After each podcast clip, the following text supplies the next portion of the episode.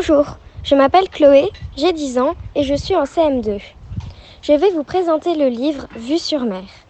C'est l'histoire d'un petit garçon, Romuald, qui vit avec sa maman Morgane et son petit frère Gérard. Un jour, une association va proposer à sa maman d'emmener Romuald à la mer. Il va être reçu chez Papy Guy et Mamie Juliette.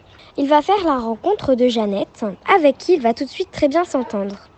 Un jour, il va à la pêche avec Papy Guy et se rend compte que la mer est formidable. J'ai adoré ce livre car moi-même j'ai vu la mer. Je l'ai tout de suite aimé grâce à son bruit et ses vagues. Ça m'a impressionné.